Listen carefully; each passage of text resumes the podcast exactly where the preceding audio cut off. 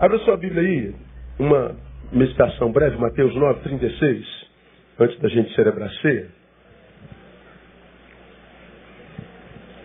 Mateus 9, 36. Está aqui em cima. Vamos ler juntos? Vendo ele as multidões, compadeceu-se delas, por quê? Porque andavam desgarradas e errantes, como ovelhas que não têm pastor. Mais uma vez, vamos juntos? Vendo ele as multidões, compadeceu-se delas, porque andavam desgarradas e errantes, como ovelhas que não têm pastor. Amém, irmãos? Então, vamos falar de Pokémon Go?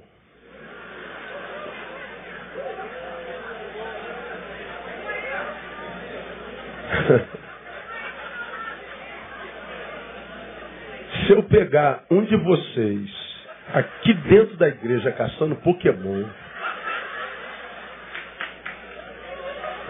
escuta, não, você não sabe o que eu vou falar? Não sabe o que eu vou falar? Se eu pegar um de vocês aqui dentro da igreja caçando Pokémon, eu vou pegar você, vou botar você aqui na frente e vou te envergonhar, te chamar de retardado.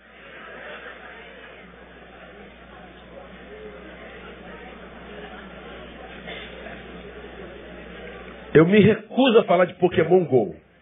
Não vou falar de Pokémon GO. Até porque não há saberes ainda sobre ele. Só que nas primeiras 24 horas, 18 pessoas morreram atropeladas. Uma pessoa caiu do 16 andar. Centenas de acidentes de carro no Brasil. Alienação total. Mas eu não vou é, achincalhar o Pokémon GO, porque o problema nunca é a máquina, é o sujeito que a usa. Porque o Pokémon GO ele pode vir a ser uma grande bênção.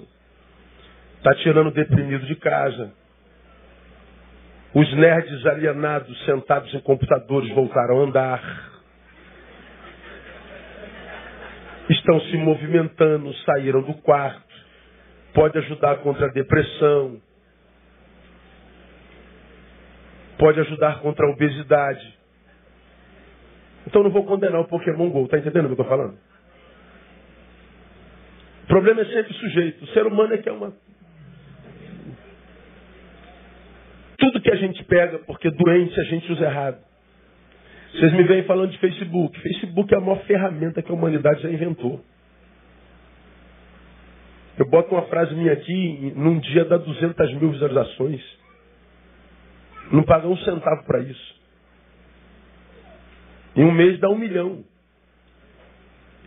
Então é uma máquina maravilhosa se quem manuseia usasse a máquina para fins edificantes. Agora, ontem eu estava no aeroporto, cara, eu falei, não estou vendo isso. Não estou vendo isso. Ah, o ser humano ele, ele perdeu toda a vergonha, ele perdeu todo o senso de, de bom senso. Uma, uma, uma loucura. Eu fico, meu Deus, onde é que a gente vai parar? Na minha época, eu corria atrás de pipa. O que a gente caçava era rã. A gente, a gente corria atrás de maço de cigarro para fazer dinheiro. Quem lembra do dinheiro de maço de cigarro aqui? A gente corria atrás da bolinha de gude, cara. A gente, a gente era criança. Agora, quem estava jogando bola de gude, correndo atrás da bola de gude, estava jogando com outra criança. Quem estava no brejo caçando rã estava com outra criança. Quem estava brincando de dinheiro, de massa de cigarro, estava com outra criança.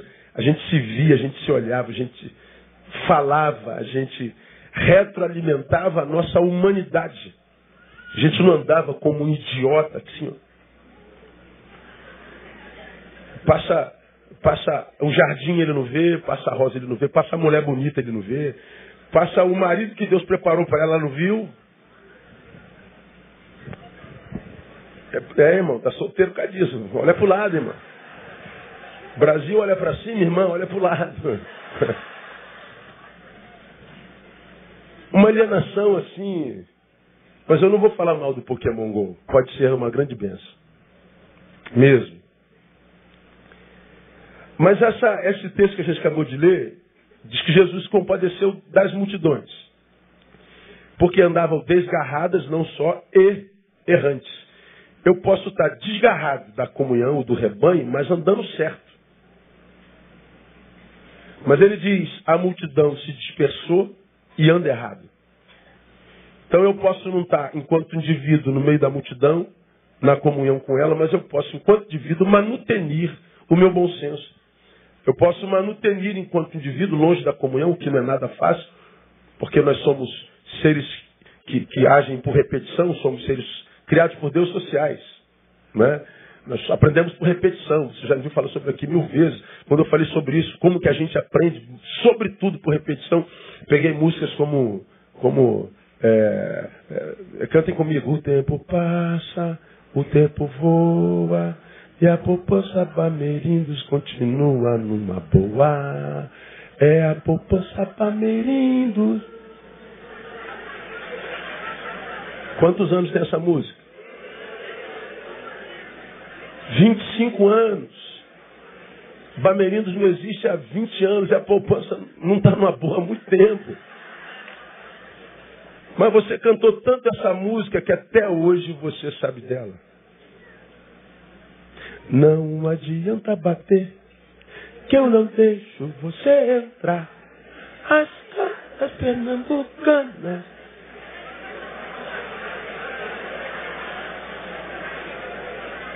Trinta e cinco anos. Vamos pegar para o pessoal mais novo aí, ó. É, é, dois hambúrgueres, alface, queijo, molho especial, sola, pique, no pão com gergelim. É Big Mac.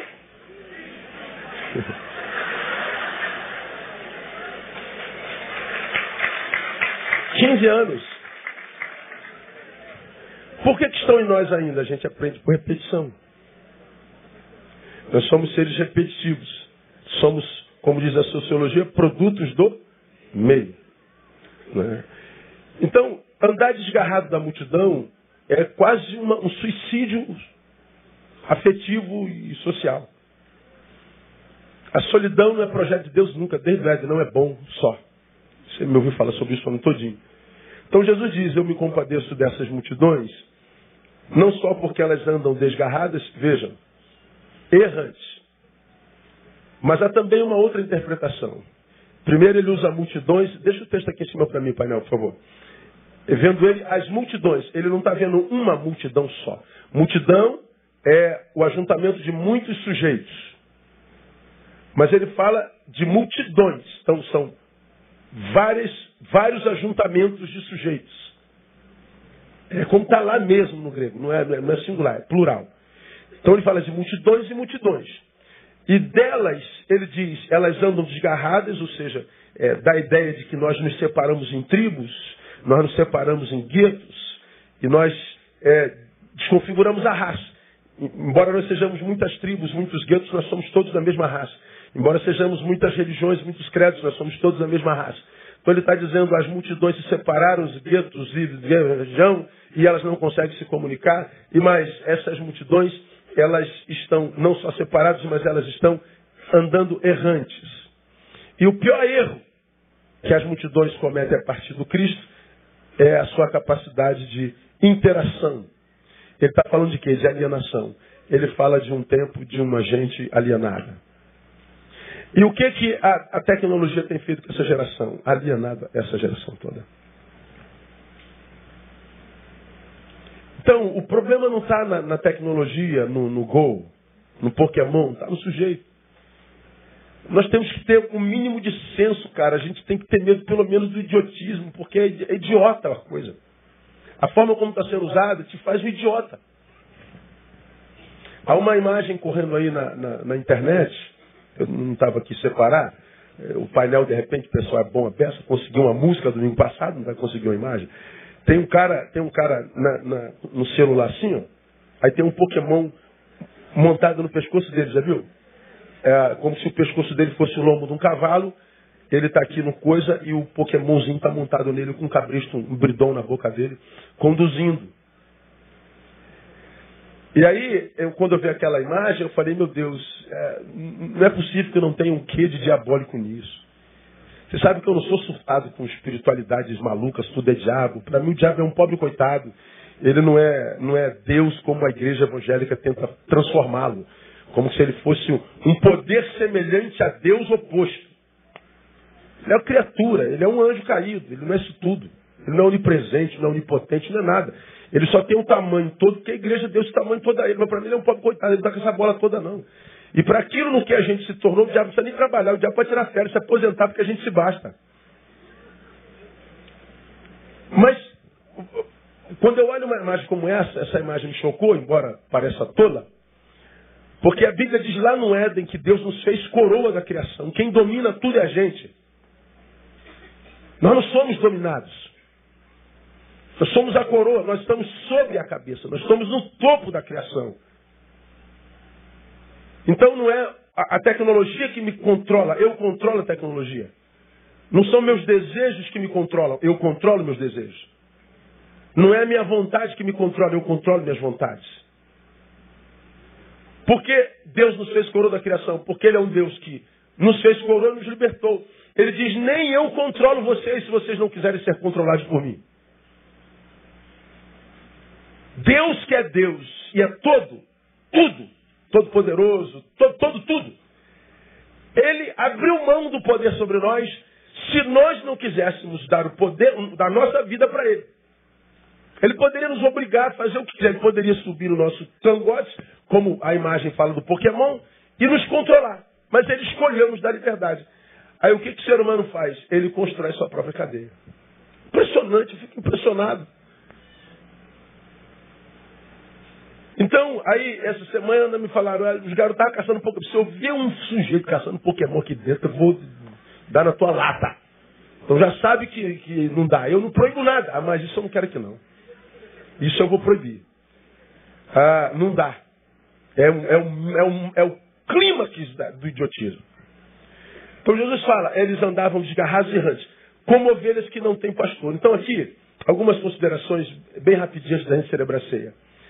Esse versículo, além do que eu já introduzi para vocês, nos deixa claro que, primeiro, é, Deus em Jesus é testemunha na história. Veja, ele não é testemunha da história, ele não está do céu, distante, testemunhando o que nós fazemos. Não, não é isso.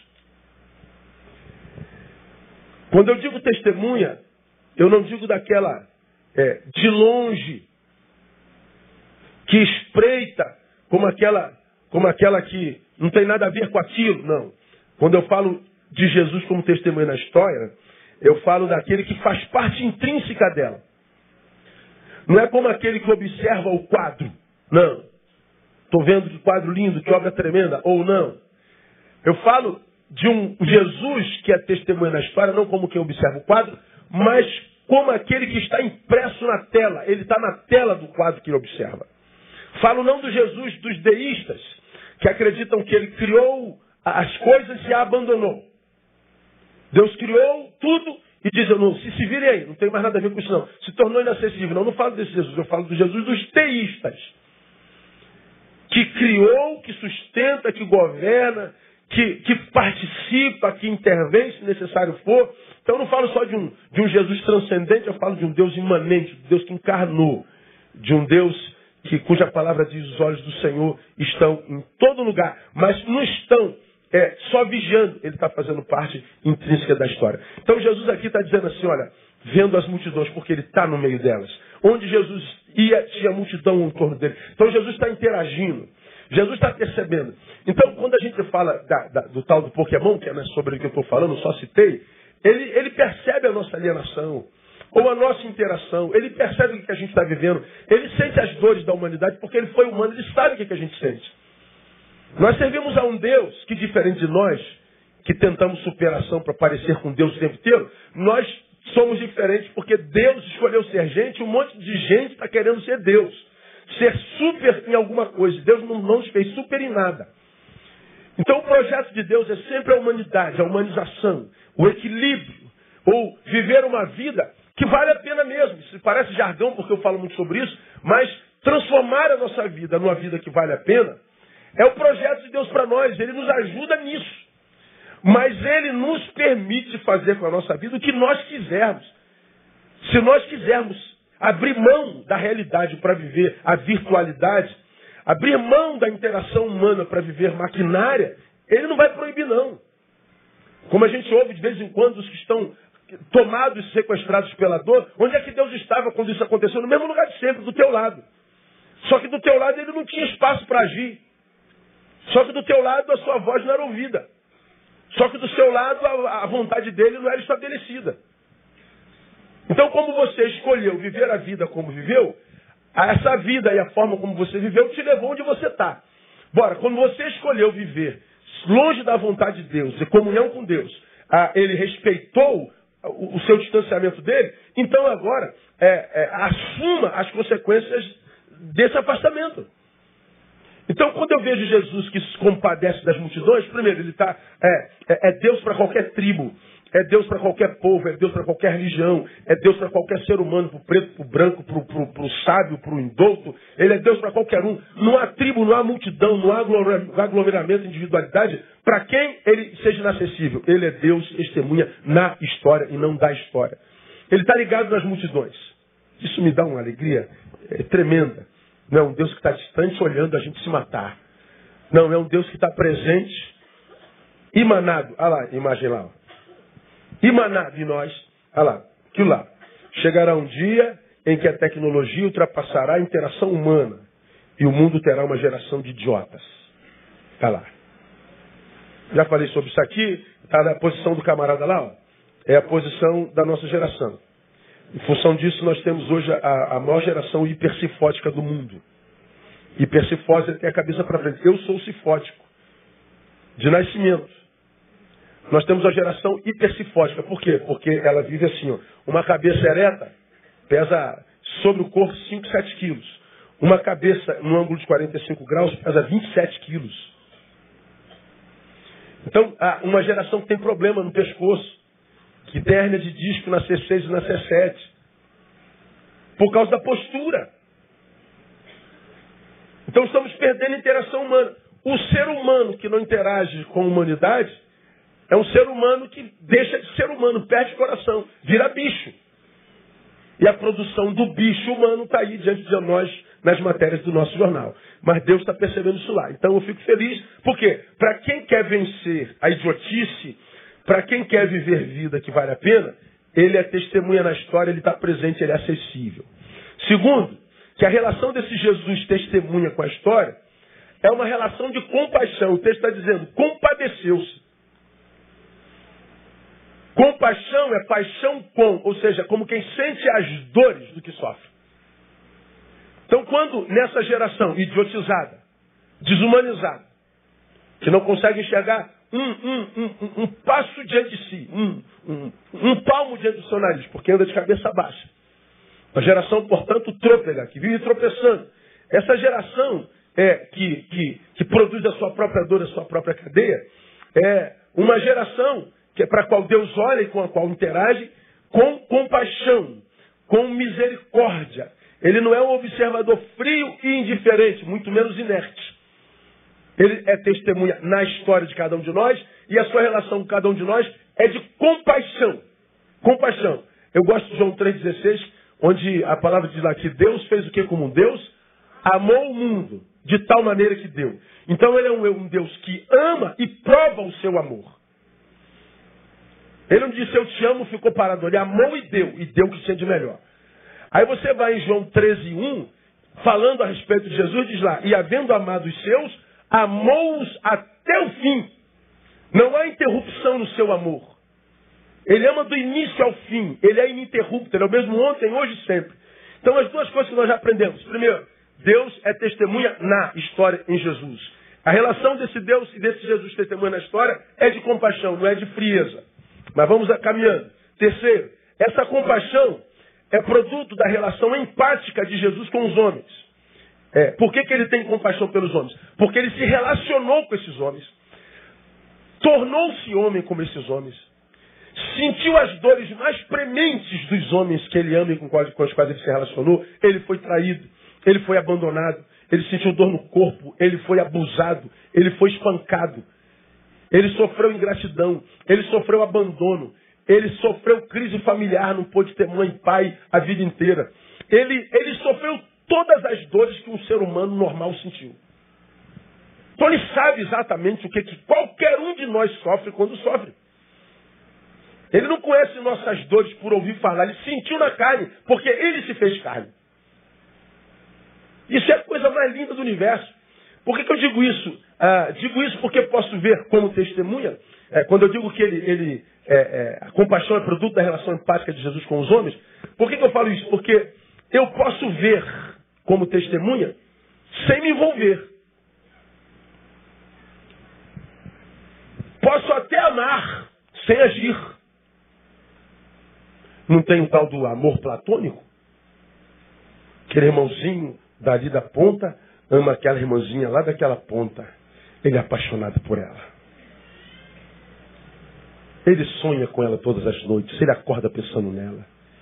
Ele passa o dia no Facebook dela vendo suas fotos. Ele é apaixonado por ela.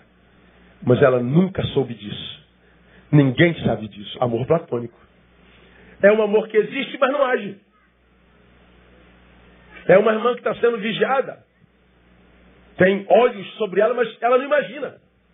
Então, eu posso ser testemunha sem me envolver, posso até amar sem agir, sem reagir. Ver sem se envolver, amar sem agir, é conivir com o status quo. O irmãozinho ama aquela irmã muito. Mas ele não agiu, vai continuar separado dela a vida inteira. Ele não muda o status quo. O seu silêncio a sua falta de ação, perpetua o status quo. Qual é o status quo deles dois? Separação. Porque o amor só é bom quando? Quando eles se encontram. O que ama e o objeto amado. Aí é glória eterna, não é verdade? Ah, faz bem para a alma, faz bem para a pele, faz bem para tudo, faz bem para a psique, desestressa. Outro dia alguém ficou muito escandalizado comigo no, no fórum que eu fui e eh, falava, falava sobre moral, religião e sociedade. Aí um dos temas foi sobre é, liberdade sexual. Aí tinha outro religioso na, na, mesa e falando sempre muito mal da liberdade, é, da liberdade sexual, libertinagem sexual, é uma geração promíscua e geração não sei o quê. E é verdade, todos nós sabemos disso. Agora você imagine, eu, eu, eu peguei a palavra e falei assim, não sei se você vai entender. Se você escandalizar também, ore por mim, em vez de me amaldiçoar. Né? Tu imagina uma geração como essa, vazia, sem propósito, idiotizada. A geração, segundo o psiquiatra, mais triste que já pisou no Brasil. Uma geração que fracassou no casamento, fracassou na família. Uma geração em grande escala que não achou seu lugar no mundo até hoje. Uma geração deprimida até 2020. A depressão vai ser a doença mais incapacitante do mundo. Uma geração infeliz sem precedentes. Imagina uma geração como essa reprimida sexualmente. É, é, imagina, todo mundo a bomba atômica, com as suas taras comprimidas. Tu imagina isso? Tivemos 60 mil homicídios no Brasil em 2015. Se não tivesse essa liberdade sexual, nós teríamos tido um milhão de assassinatos no Brasil. Porque se o sexo não serve para nada e serve para muito, pelo menos para desestressar ele serve. Então o sujeito está infeliz, mas no sexo ele pelo menos tem um desestressante. Aí o cara falou, o senhor está amarrado em nome de Jesus, pastor. Nada, eu estou livre em nome de Jesus. Muito livre, meu filho. Agora, ah, ah, eu, eu, eu posso amar sem agir. Agora, se eu amo e não interajo, eu estou conivendo com o status quo. Jesus não. Jesus está no meio das multidões. Ele compadece-se dela, a relação dela, dele com amor e você vê em vários cantos, na passagem de Jesus pelo planeta, ele interagindo com tantos quantos se aproximaram dele em verdade, humildade, ele agindo e abençoando. Houveram outros nessa mesma história de Jesus pela, pela, pela terra, que se aproximaram dele com intenções segunda e o que ficaram, ficaram no vácuo. Jesus não agiu. Há um texto claro sobre isso que diz que Jesus não pôde fazer muitos milagres em Nazaré. Porque não havia fé nos homens. Jesus teve dificuldade em agir em algumas cidades, em algumas pessoas e principalmente nos religiosos. Ele era Deus, mas ele não conseguia interagir porque a interação dele com os homens é na base da compaixão do amor. Então ele tem amor, mas se você não é do amor, você fez opção pelo oposto, você está só, irmão. Então dizer que Jesus não se preocupa é, é no mínimo é, não inteligente. Jesus se compadece porque ama. Seu compadecimento se dá em função do rumo que os homens deram para a sua própria vida. E grande parte do rumo ruim que nós demos para a nossa vida tem a ver com a relação que a gente fez com a máquina. Mais uma vez, eu não condeno a máquina. Eu uso uma. Sou dependente dela. Tudo que é meu está aqui dentro desse negócio. Meus esboços, meus, meus, minhas pesquisas, meus estudos, está tudo aqui dentro. Só não uso o banco aqui no, no, no móvel. Mas está tudo aqui, tudo que é meu está aqui. Eu perco isso, eu estou perdido. Ah, é uma necessidade. Mas nada disso aqui, no meu caso, é usado para relações, para interações. Nada.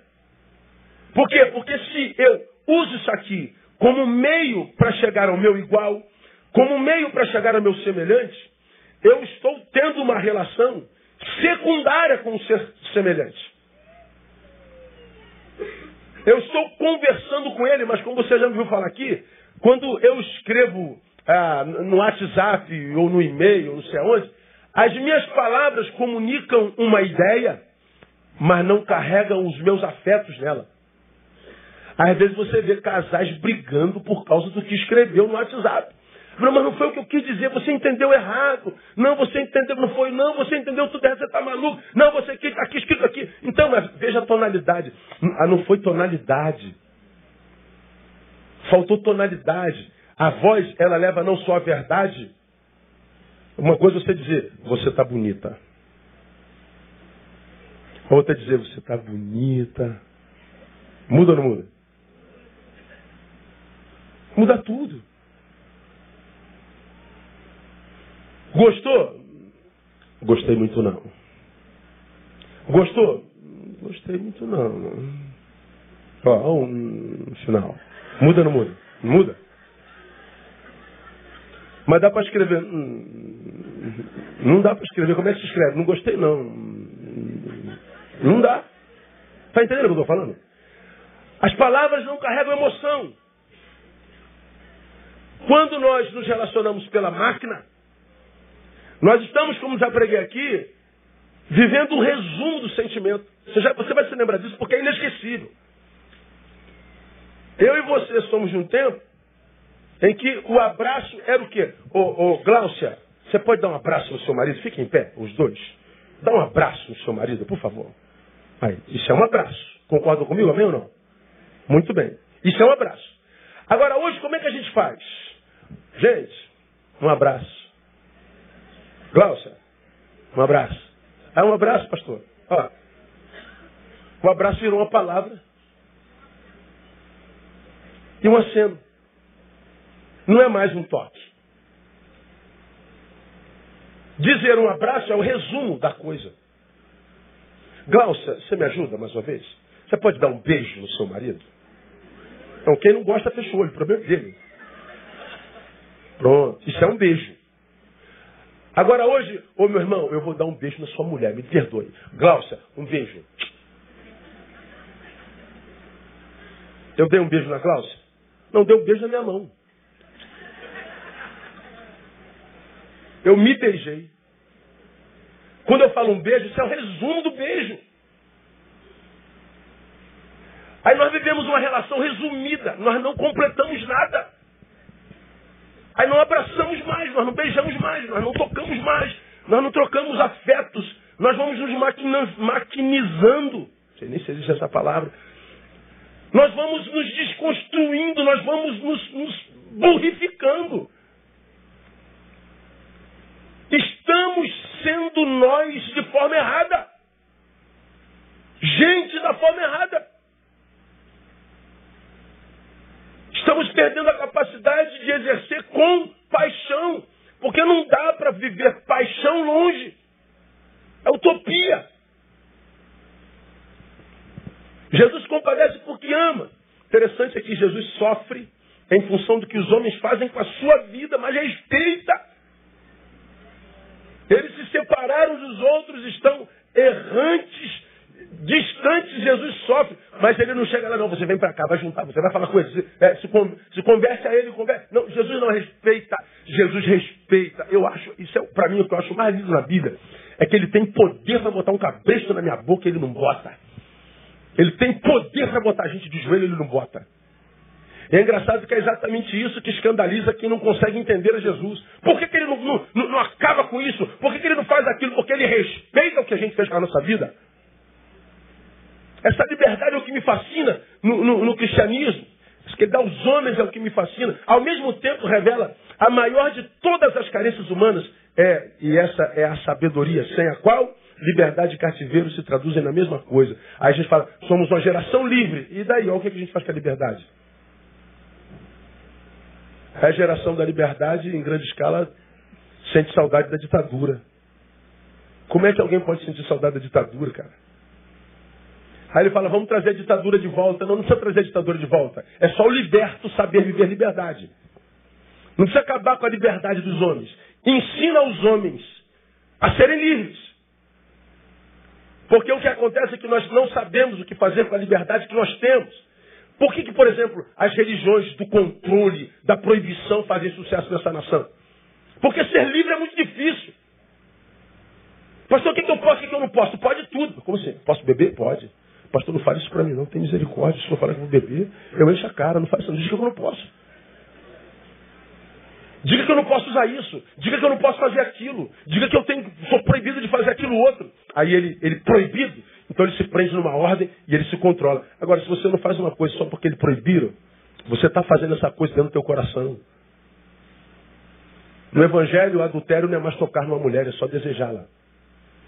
Assassinato não é tirar a vida de alguém, é só matá-lo no coração. Ele trabalha com intenções e não com ato. Então eu posso falar que tem um monte de adúlteros que nunca foi para a cama com ninguém. Tem um monte de assassinos que nunca pegaram uma arma. Ele trabalha com intenções. Então o que, que a gente faz com a nossa vida? É que faz Jesus sofrer. Por isso Jesus compara essa geração com um rebanho sem pastor. Aí aqui entra a figura do tal do pastor. Pastor no Evangelho de Jesus Primeiro, é mestre, não berçarista. Já falei sobre isso aqui.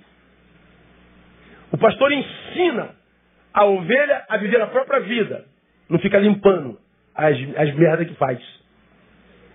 Não está aqui para apagar incêndio. Para limpar as burrices que pratica. Não está aqui para controlar a vida de ninguém. Ele ensina. Ele clarifica, ele amplia horizontes para o teu próprio raciocínio, para a sua tomada de decisão. Pastor, segundo, é referência a ser seguida e não peão de boiadeiro. Jesus diz, as minhas ovelhas ouvem a minha voz e me seguem. Pastor não segue a ovelha, ovelha segue pastor. A figura que segue um animal que não é ovelha é o peão de boiadeiro que segue o gado. Ele vai tocando o gado de trás. Ô, oh, malhada, tchão, volta, tchão cabeça. Aí daqui a pouco uma história para lá, aí o peão de guardeiro vai atrás e laça o gado e traz de volta para o rebanho.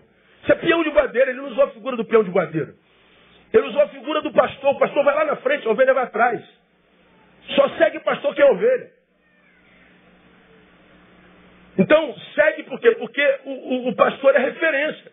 Ele está dizendo, por que essa geração está perdida? Porque não tem ninguém referência. As referências a serem seguidas estão acabando.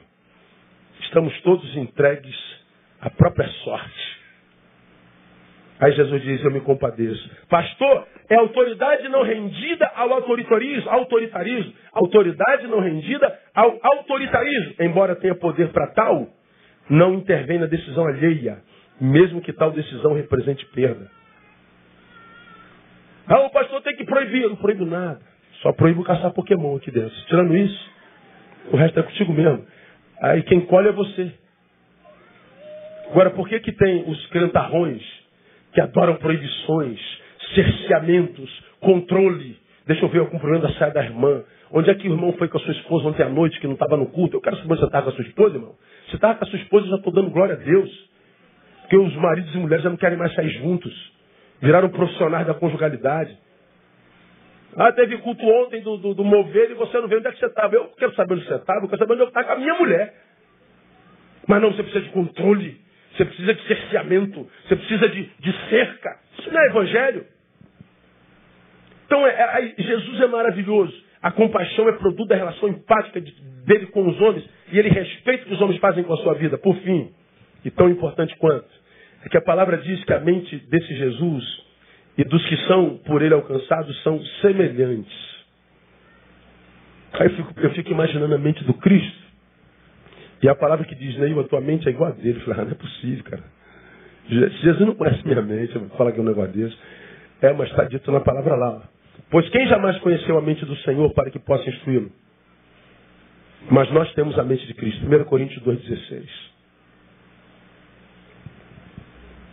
Isso quer dizer que Primeiro, da mesma forma como Cristo era livre para fazer o que o homem nele queria, ou seja, ele poderia rogar ao Pai e o Pai mandaria uma miríade de anjos para servir no deserto. Ele não fez. Ele poderia ter blindado a sua mão quando o prego fosse entrar. Ele transformaria sua mão em bronze. Não entraria. Ele poderia, porque tinha poder sobre a natureza, cessa vento, aquieta de mar.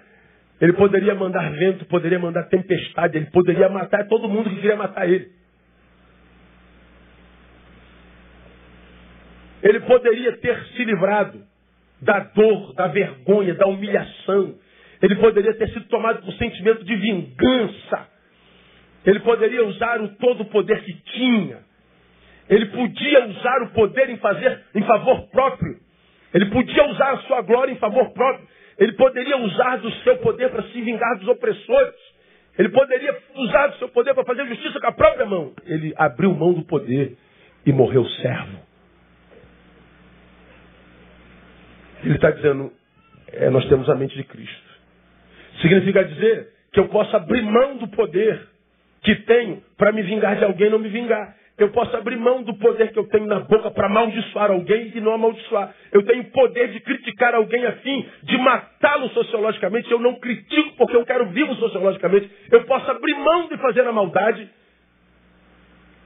se eu tenho poder para praticar. Mas o que, que nós fazemos hoje? Nós praticamos a maldade.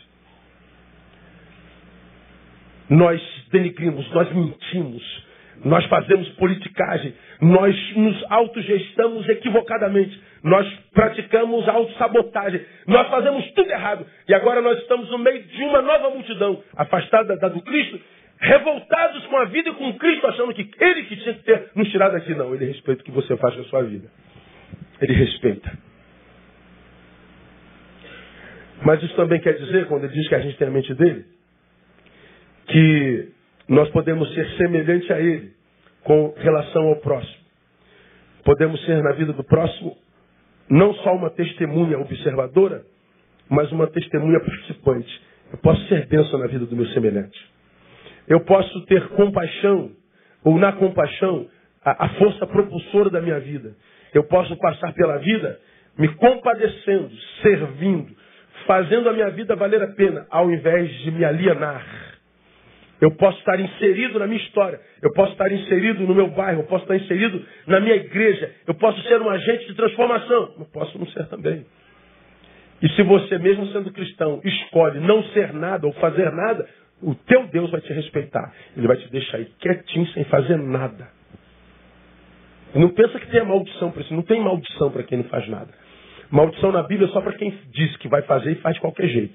Maldito aquele que fizer a obra do Senhor relaxadamente. Para quem não faz, não tem maldição não, fica tranquilo. É só não há colheita, né? Então, a, a mente de Cristo é compaixão como força propulsora. E a mente de Cristo é viver a empatia relacional.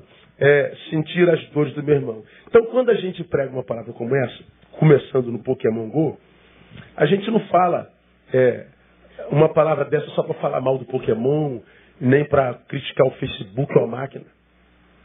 A gente fala por sentir o que que o mau uso disso tem feito com a vida de tantos de vocês. Irmãos, quantos casamentos acabando? Quanta gente jogando fora casamento de 20, 25 anos, 15 anos, por causa do mau uso disso aqui. Uma pesquisa publicada aí outro dia diz que é, 75% é, é, das pessoas estão viciadas em pornografia, por exemplo. Vamos imaginar que ah, nós temos aqui 1.500 pessoas, lá na toca 300, no templo 200, 2 mil pessoas. É, duas, duas mil pessoas, quanto é, é Vou fazer uma continha aqui. Ah, eu sou ruim de matemática, viu, irmão? Não sei nem se eu sou bom em alguma coisa. ah, mas em matemática eu sei que eu não sou. Nem disso aqui, ó, travou. 2 mil vezes 75 é igual. Significa dizer que 1.500 pessoas aqui estão envolvidas com pornografia.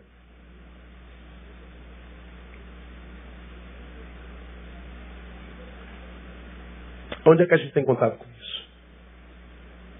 É máquina. Atendi uma atriz pornô outro dia.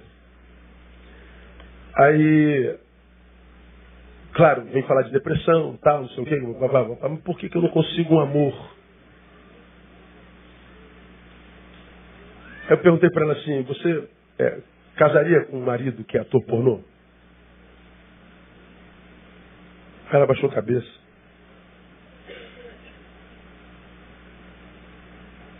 Não, né? Como é que você quer que alguém case com você? Ah, mas é trabalho, pastor. É, é um trabalho que não lhe dá condição de casar. Porque quando o amor é o de Deus, se não permite que o objeto amado seja como um objeto industrializado, usado por todos. O amor, quando é social, ele é catalisador, cabe todo mundo. Mas quando ele é conjugal, ele é absoluto. Ele não se permite dividir. Então, se você opta por um amor que seja verdadeiro e faça bem a alma, você tem que procurar outro, outra coisa para fazer. Porque o que você oferece aos outros homens, o homem que te amar não vai permitir.